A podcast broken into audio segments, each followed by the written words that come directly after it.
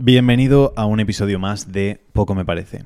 Hoy toca miércoles de preguntas y respuestas. Me había quedado ahí trabado, pero Eso te iba a decir, digo, ¿qué te ha pasado? Está, está- está- está todo en orden. Y para evitar estos trabamientos, cuento con la ayuda de don Pablo. ¿Qué tal, Javier? Buenos días, buenas tardes. ¿Cómo estás? Muy bien, estupendamente. Los días de. Los miércoles de preguntas y respuestas siempre me gustan. Es un poco. ¿Sabes? Eres capaz de desarrollarte personalmente, ayudando a otras personas, hablando sobre eh, lo que te apasiona, que es el marketing, los negocios, tal y cual. Pero quiero mm, recordarle a las personas que no solo tienen por qué preguntarnos cosas de negocios, que a veces. Es que justo ahora, a raíz de- del mastermind en el que estoy, veo que hay muchas personas preguntando cosas como eh, cuándo es adecuado moverme, dónde debería vivir, si quiero ganar más dinero, bla, bla, bla. Entonces, que cosas de ese estilo también nos podéis preguntar, que al final intentamos saber un poco de todo, porque creemos que hay que destacar en todos los aspectos, no simplemente ser la típica persona con hipersobrepeso, pesando 200 kilos, fumando puros, bebiendo whisky y ganando dinero y siendo infeliz. No, lo suyo es tener un buen cuerpo, tener una buena familia, tener una buena relación con uno mismo y al mismo tiempo ganar dinero haciendo lo que nos gusta. Entonces, todo lo que conlleve mejorar esas áreas, que ya sabéis que podéis preguntarle a Pablo a través del email de pablo de San Pedro Media o escribiéndonos por Instagram a poco me parece punto clips. Pues sí. Dicho esto, por tanto, vamos a la primera pregunta, pero no sin antes recordar que la pregunta más importante de hoy y sobre la que vamos a desarrollar bastante más el podcast es, como siempre, ya sabéis que lo dejamos para la última, y es acerca de tres formas de generar 3.000 euros de forma mensual y recurrente. Así que sé que es un planteamiento bastante goloso y bastante llamativo, así que... Sí, vete pensando, porque igual me hace falta ayuda para esa pregunta. ¿eh? Bueno, tú eh, algo, algo te ayudaré, no te preocupes, que siempre te echo un cable. Dicho esto, vamos a empezar con la primera pregunta, que son preguntas generales que nos han ido planteando los oyentes del podcast, no de forma concreta, pero sí eh, conforme a las encuestas y lo que hemos estado viendo que más preocupa en general, ¿de acuerdo? Un punto importante que precisamente lo vamos a tocar nosotros en la agencia y es que cuando te van bien las cosas, habrá gente que diga, bueno, ya que estoy cobrando, no lo sé, imagínate por un servicio mil euros, ¿cuándo realmente puedo subir de 1000 a 2500? ¿Qué tipo de indicadores hay para yo saber que puedo aumentar el precio y que voy a seguir vendiendo? ¿Por qué de 1000 a 2500? Pablo? No lo sé, se me acaba de ocurrir a mí. Te voy a decir de Cifra 1000 a random. 3000. Vale, vale. Eh, indicadores para saberlo. Es justo lo que decías, que ahora en la agencia estamos haciendo una reestructuración a nivel precios para subirlos. Por uno, porque tenemos que entender que siempre tenemos que tener la idea de subir el precio porque todo se encarece. Al final eh, estamos viendo con la inflación, con los costes, con los impuestos, que no es que esté bajando todo, está subiendo, por lo tanto no podemos mantener los mismos precios que estábamos cobrando previamente. Entonces, esa es la primera mentalidad que tenemos que tener. Cada vez tenemos que ganar más dinero y a poder ser cobrando más. Después, la reestructuración que estamos haciendo, cuento nuestro caso concreto, así creo que se entiende mejor. Eh, nosotros teníamos una estructura de precios que va acorde a la certidumbre que podemos transmitirle al cliente y a la utilidad o el valor que podemos eh, aportar a ese cliente. Por lo tanto, en mis superinicios, Ujú. Cuando ofrecía auditorías de Instagram, el valor que podía dar era bastante reducido, porque simplemente le decía a una persona qué cosas podía cambiar en su cuenta de Instagram para que eh, pudiese mejorar el rendimiento de esta. Entonces lo cobraba primero a 5 euros, después a 50 euros, porque era el valor que concebía que tenía. Y si lo hiciese ahora mismo, tampoco cobraría muchísimo más, porque sé que el valor está limitado en cierto aspecto. ¿Qué pasa? Que a medida que vas desarrollando tu producto o tu servicio, normalmente ese valor aumenta. Y ese valor aumenta no en las cosas que le añadimos, sino en los resultados que puede obtener nuestro cliente. Y no siempre son resultados a nivel tangible de decir, es que estaba pensando, por ejemplo, en entrenadores personales que digan, es que tampoco puedo hacer que pierdan peso más rápido mis clientes, pero a lo mejor es capaz que lo pierdan peso de manera mucho más cómoda para ellos o de manera mucho más divertida, o incluso algo muy importante es con la certidumbre de que eso va a ser así, y eso todo es valor añadido que podemos hacer lo que podemos hacer es cobrar más por esa parte. Entonces, en nuestro caso concreto, vamos a hacer subida de precios, porque cuando, eh, con el plan de pagos que tenemos actualmente, la estructura de precios, la hicimos porque estábamos desarrollando un nuevo servicio, un nuevo producto, y no teníamos la certidumbre al 100% de que iba a salir todo perfecto. ¿Qué pasa? Que llevamos un año con esta estructura de precios, que la certidumbre que tenemos de que nuestro servicio es increíble es enorme. Lo estuve hablando con, eh, pues, con un mentor y me dijo, ¿tienes testimonios, casos de estudio, gente a la que le haya ido, bien con, esta estructura? Y le dije, "Pff, a barrer, en plan, tengo infinitos, tengo, tenemos un Google Drive petado hasta arriba de gente súper encantada con los resultados que he obtenido gracias a nosotros. Me dice, pues ya está, entonces ya tienes un paso extra que antes no tenías, que es la certidumbre de que lo que estáis haciendo funciona. Entonces, en ese punto es cuando dices, vale, genial, puedo aumentar el precio, porque aunque no cambie nada, la certidumbre de que se consigue es mayor que antes y probablemente a lo largo del proceso hayas modificado ciertas cosas. Entonces, ¿cuándo cambiamos el precio? ¿Cuándo es el punto en el que podemos cambiar el precio? Cuando añadamos algo que aporte un valor extra, eso es como lo básico, el hecho de decir, pues es que antes hacía... Eh, mi restaurante estaba en un descampado perdido en las 3.000 viviendas y ahora hemos cambiado el restaurante y está en calle Serrano en el centro de Madrid, pues tiene sentido que aumente el precio de lo que vendas en ese restaurante. Pero después también la certidumbre de que eso va a ser así. Es decir, que, por ejemplo, en restaurantes es difícil el ejemplo, pero como un entrenador que a lo mejor al principio empezaba si no tenías la certidumbre de que podías conseguir que un cliente perdiese 5 kilos en un mes, pero ahora tienes la certidumbre porque lo has hecho con 400 personas. Por lo tanto, dices, genial, es un buen momento también de hacer una suba de precios para, para equilibrar el valor que aportamos con el precio que estamos cobrando. Te iba, estaba aquí pensando y te iba a comentar también eh, otra cuestión, porque para mí también es importante, y yo creo que para las personas que, no, que nos están viendo, em, claro, porque esto que has comentado me parece guay, pero tú imagínate, de acuerdo que tenemos, porque tengo un caso mm, particular de un cliente que hemos estado hace muy poquito, Mm, y, esto me sirve también para hilarlo con la segunda pregunta que tenemos por aquí, ¿de acuerdo? Porque claro, el tema del precio, de no solo saber cuándo tengo que subir el precio, sino también qué cantidad tengo que poner a mi servicio, ¿de acuerdo? Que son cuestiones que pueden parecer similares, pero me parecen muy distintas. Porque una significa, como has estado explicando, que tu negocio ha llegado a un punto en el que es mucho más factible dar el siguiente paso, y la otra es que, no sé, por ejemplo, cuando has estado comentando de que ponías 5 euros para tu servicio de Instagram, 10 euros, 50 euros, o sea, ¿En base a qué no ponías ese precio y cómo sabes tú que estabas poniendo el precio adecuado? Por lo tanto, la segunda pregunta que quiero plantear es, ¿cómo sé realmente en base a qué si el precio que estoy poniendo a mi servicio es un precio adecuado al, de la, al del mercado? Es decir, ¿en qué me tengo que basar? ¿En mi expertise? ¿En el mercado? ¿En otros consumidores? ¿En que me lo acepten? ¿En qué me tengo que basar? Mira, el precio es algo súper subjetivo. Es decir, no hay una técnica, por mucho que se estudie, que yo lo estudié en la universidad, no hay una técnica que sea el precio adecuado fijar es este. El precio es súper subjetivo en la gran mayoría de ocasiones. Y Dan Kennedy, por ejemplo, dice que el precio que tienes que fijar es el que el más alto que seas capaz de decir sin que te entre la risa. Entonces, ese sería como el objetivo para la gran mayoría de personas. Luego hay productos, por ejemplo, a volúmenes enormes, como puede ser, por ejemplo, en Amazon si vendes 100 unidades al día, donde ahí sí que tienes suficientes datos como para equilibrar y decir, oye, pues cuando lo vendo a 8,99 estoy vendiendo 100 al día, cuando lo subo a 9,99 vendo 34. Por lo tanto, me sale más rentable venderlo a un euro menos, por ejemplo. Pero en la gran mayoría de ocasiones hay franjas donde no hay, no hay diferencia. Con los clientes siempre les comento que hay como diferentes franjas. Esto es orientativo, ¿vale? Que nadie se lo tome como al superpie de la letra. Pero hay franjas como por ejemplo de 0 a 10 euros donde ese precio da igual. Cobrar algo a 1 euro o cobrarlo a 9 euros es irrelevante porque para la persona sigue siendo menos de 10 euros y ya está.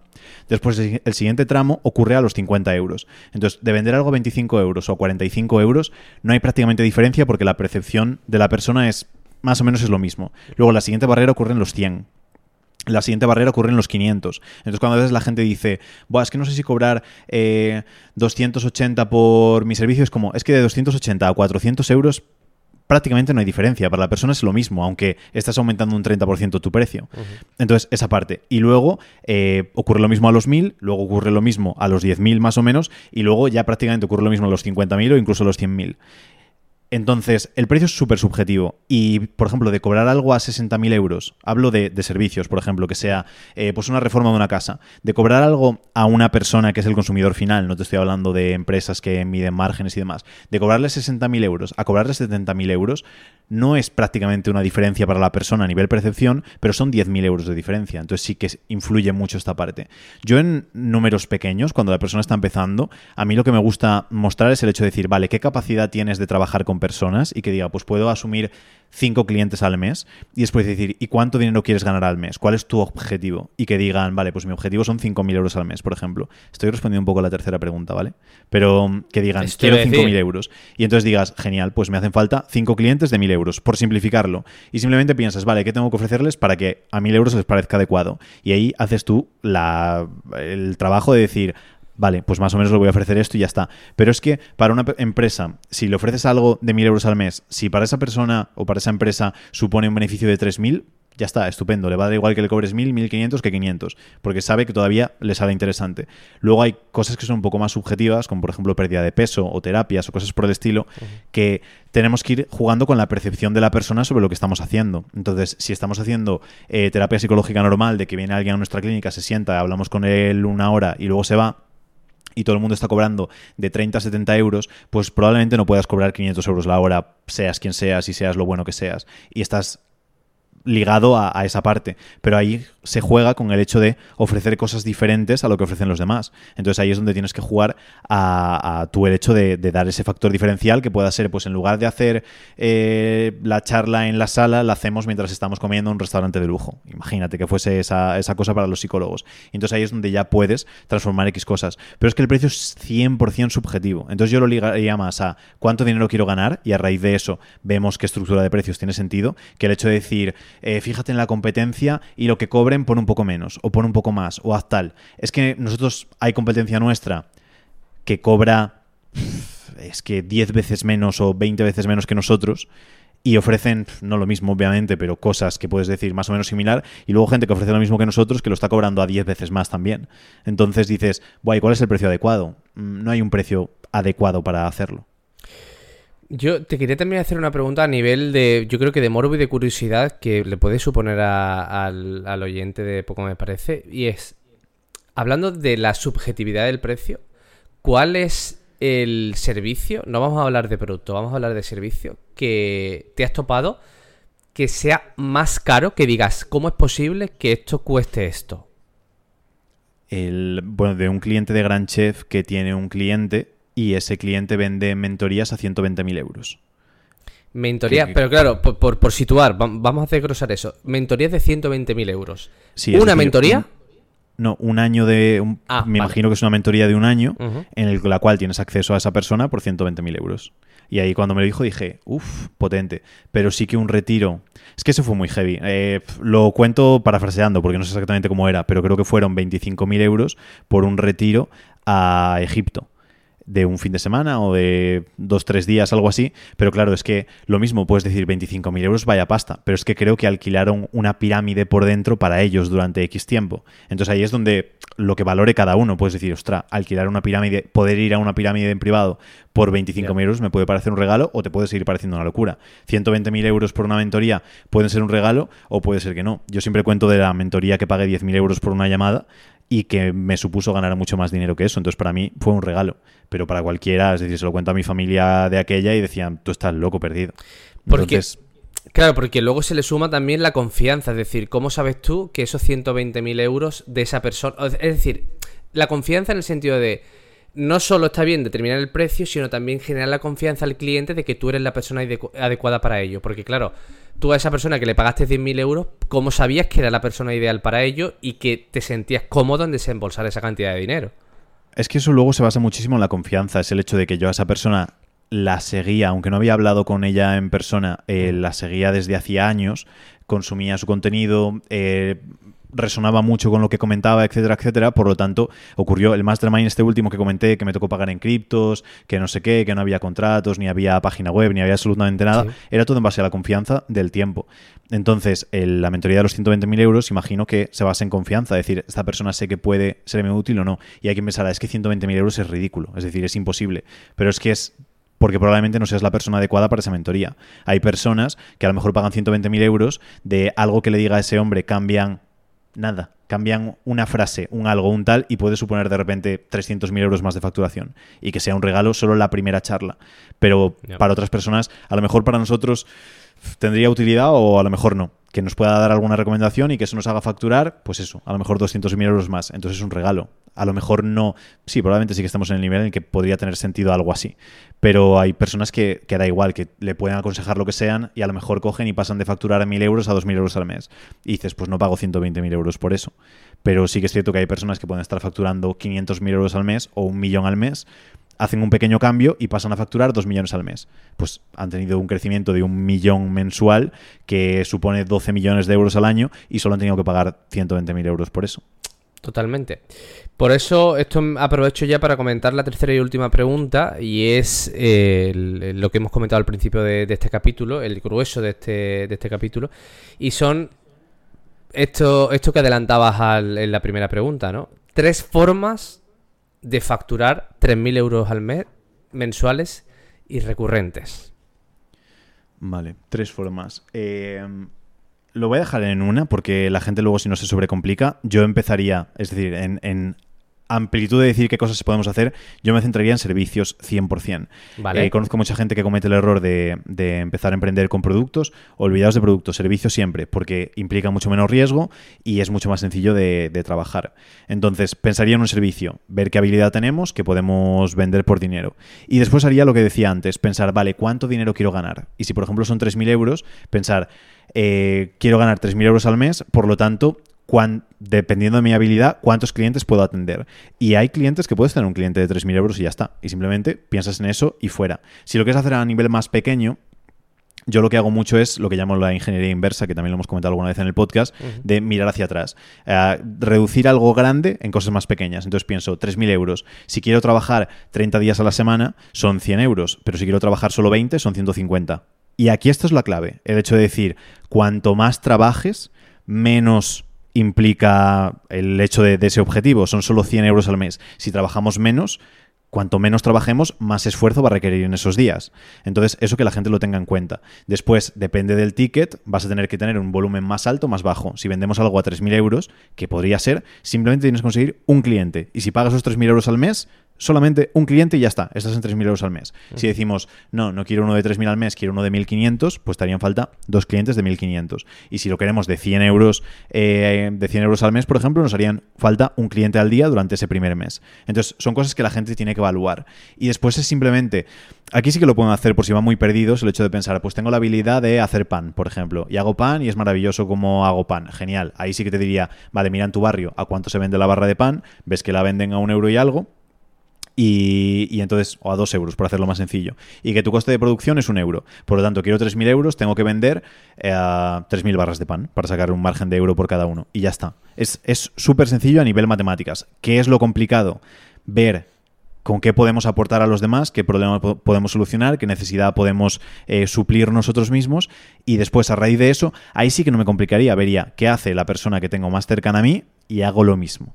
Y a raíz de eso, ya después podemos ir elaborando, haciendo cosas un poco más complejas. Pero no me volvería nada loco. Es que la gente intenta hacer siempre hay un ejemplo clásico, que es el hecho de decir, cuando la gente mira y dice, Buah, voy a abrir un bar en este sitio porque no hay ninguno en 10 kilómetros. Probablemente si no hay ninguno es porque no tenga sentido que haya un bar ahí. En cambio, si abres un bar al lado de otro bar, probablemente te vaya a ir mejor. Y yo empezaría haciendo exactamente lo mismo que el otro bar.